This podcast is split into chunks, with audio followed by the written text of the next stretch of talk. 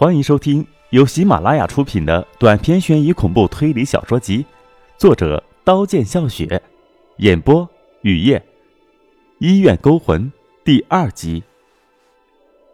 就是在那个夜晚，马德见到倒在胡同里的于磊，把于磊背回家。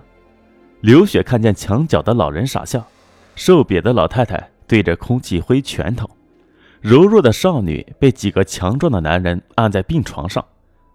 突然，少女犹有神助的挣脱，赤着脚，手中拿着超大号注射器，见到谁就盯住谁，扬起注射器朝被盯住的人的眼睛插去。那个少女朝刘雪走来，清纯的脸布满邪恶。刘雪缩到床头，顺手抓住桌上的铁盒。少女在刘雪床前停下，缓缓扬起注射器，披头散发的猛地扎进刘雪的心脏。不，要啊！刘雪尖叫着从梦中醒来。病房对面的墙角没有老人，也没有老太太对着空气挥拳头，也没有披头散发的少女。几天前，刘雪对面的床上的确来了一位病重的老人，他咳嗽的声音有死亡的气息。他是精神病人，却不知为何送到了这里。昨天。老人被医生匆匆推走了，要把他推到哪里？刘雪不知道。刘雪很好奇，于是下床偷偷跟了上去。看见那一幕，吓得刘雪差点尖叫。只见废弃的一间黑屋里，两位医生正用锋利的手术刀剥老人的皮，血红的人体组织纤维露出来，卷成一团的肠子掉在地上。老人微弱的叫着。救命！救命！刘雪无力的靠着墙壁，回到病床，她尽量装作什么也不知道。第二天早晨，莫医生照例来看刘雪，询问病情。早晨好，莫医生和刘雪打招呼。早晨好，莫医生，今天看起来气色不错。莫医生和蔼的说，望着莫医生的眼睛，刘雪的心。仿佛被针刺了一下，微微的疼。窗外太阳灿烂的燃烧着，几只蝴蝶在翩翩起舞。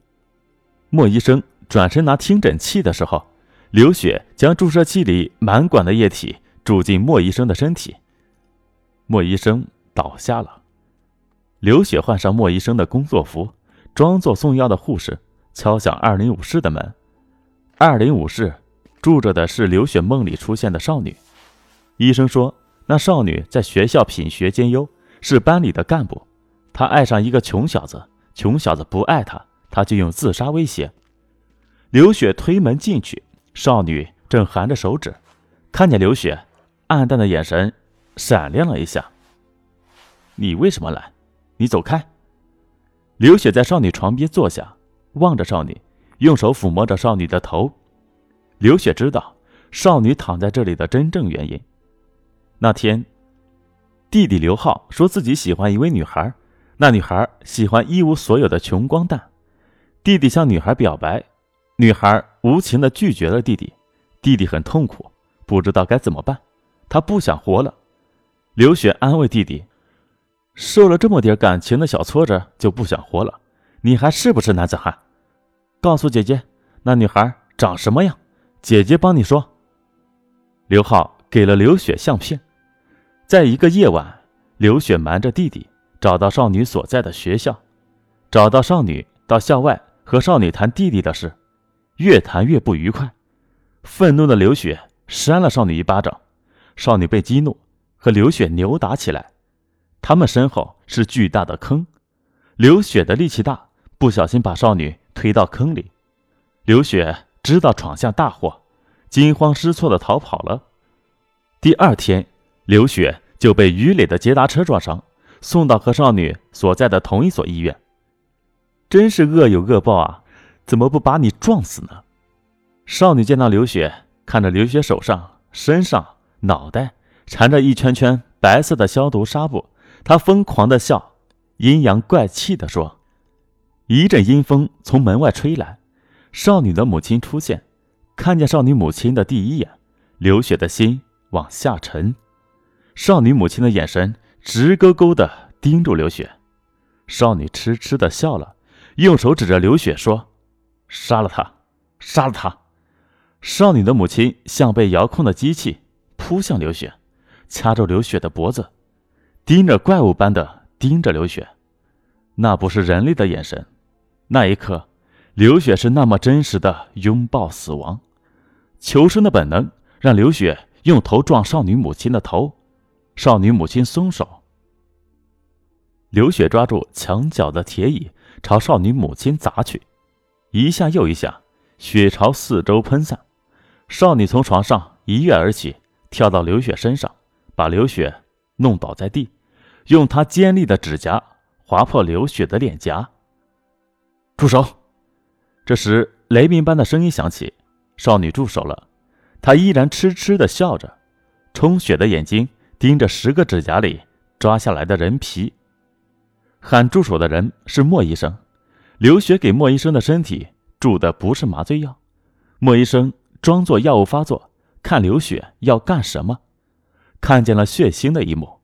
在刘雪用铁椅砸少女母亲的时候，莫医生没有及时阻止，相反，他像欣赏一出绝佳的戏般陶醉于眼前的血腥。当刘雪被少女按倒在地，他尖利的指甲在刘雪脸上乱抓的时候，莫医生才一声怒吼。刘雪站起来，失魂落魄的离开。倒在病床，看着镜子里的脸，尖叫着把镜子扔了出去。镜子碎了，刘雪的心也碎了。刘雪想起昨天看见老人被剥皮的那一幕，想起莫医生出现在门口那种怪异的表情，觉得在医院一刻也不能待下去，跳下床就要离开。刚到门口，就被莫医生挡住。要去哪呢？莫医生微笑着问。是不是想到医院外散散心？刘雪只好回到病床，病房门哐当一声关闭，刘雪被软禁起来。莫医生的微笑不再如早晨那般温暖，他变得冷漠、邪恶，令刘雪恐惧万分。下午，莫医生出现了，依然保持着微笑。和往日不同的是，他的身旁多了两位穿白大褂的医生。那两位医生。刘雪认识，昨天剥老人皮的就是他们。莫医生说：“我知道昨天你看见了什么，别忘了走廊是有摄像头的。你的死亡报告单上将会这样写：刘雪和病人争吵厮打，让病情急剧恶化。尽管医院方面全力抢救，还是没能挽回刘雪年轻的生命。很好吧，来，在这里按个手印。”说完，莫医生从他的白大褂口袋掏出两份打印好的捐赠器官证明书。剥老人皮的两位医生抓住刘雪，强迫刘雪在捐赠器官书证明上按上血红的手指印。按上后，两位医生出去，莫医生把门关上，在病房里那把唯一的铁椅上坐下。